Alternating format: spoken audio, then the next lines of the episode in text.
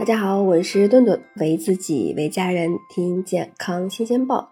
在某宝上搜索这个负离子，你能找到很多的关于负离子的吹风机、负离子的空气净化器、负离子卫生巾、负离子的梳子，以及负离子衣服、负离子瓷砖床垫儿，还有水壶。那么问题来了，负离子是什么？对于健康会有哪些的影响？这些标有负离子的日常用品真的有用吗？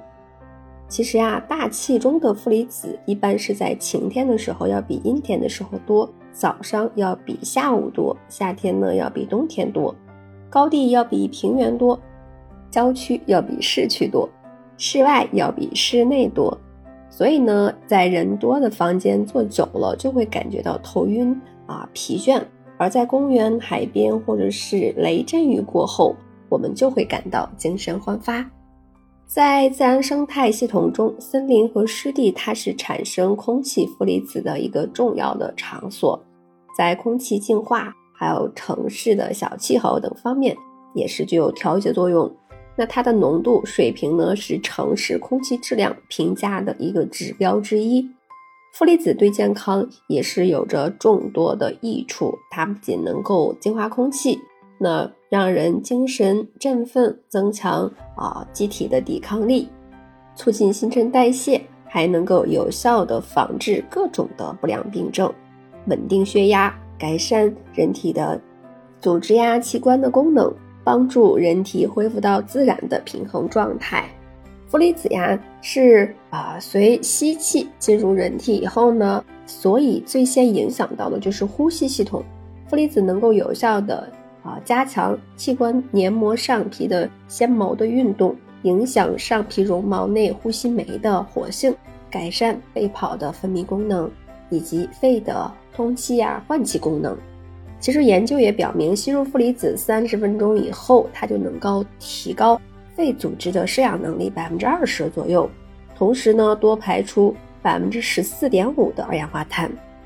血液中正常的红细胞带负电荷。而病变老化的红细胞带正电荷，根据异性相吸原理，那负离子就能够修复老化的细胞膜电位，促使它变成正常的带负电的细胞，从而呢有效降低血液粘稠度，使得血沉减慢，还能够改善心肌的功能，调整心率，让血管反应和这个血流的速度恢复正常，使血管以及啊血液恢复到健康的状态。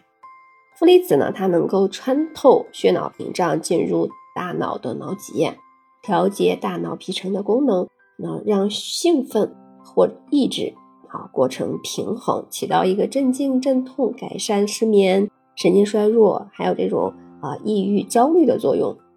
呃，在百度搜索“中国巴马”，你就可以看到这样的介绍：中国巴马它是位于广西壮族自治区的西北部。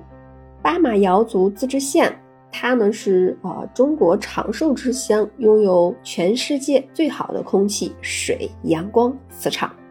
空气中负离子高达每立方厘米三万个，称为天然氧吧。三万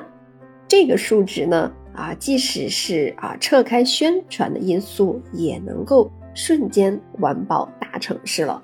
那根据统计，楼宇办公室的负离子浓度是一百到四百，城市公园的负离子浓度是两百到一千。如果周末开车到乡村田野感受一番大自然，负离子的浓度也能够高达一千到五千，那和人家长寿村的三万还是没法比的。不过呀，这也去不了巴马，去不了森林，看不了瀑布，那就用负离子产品改善环境。那么我们自己营造的这种高浓度负离子靠谱吗？负离子啊应用广泛啊，就是负离子电吹风机啊、梳子、负离子的空气净化器等等。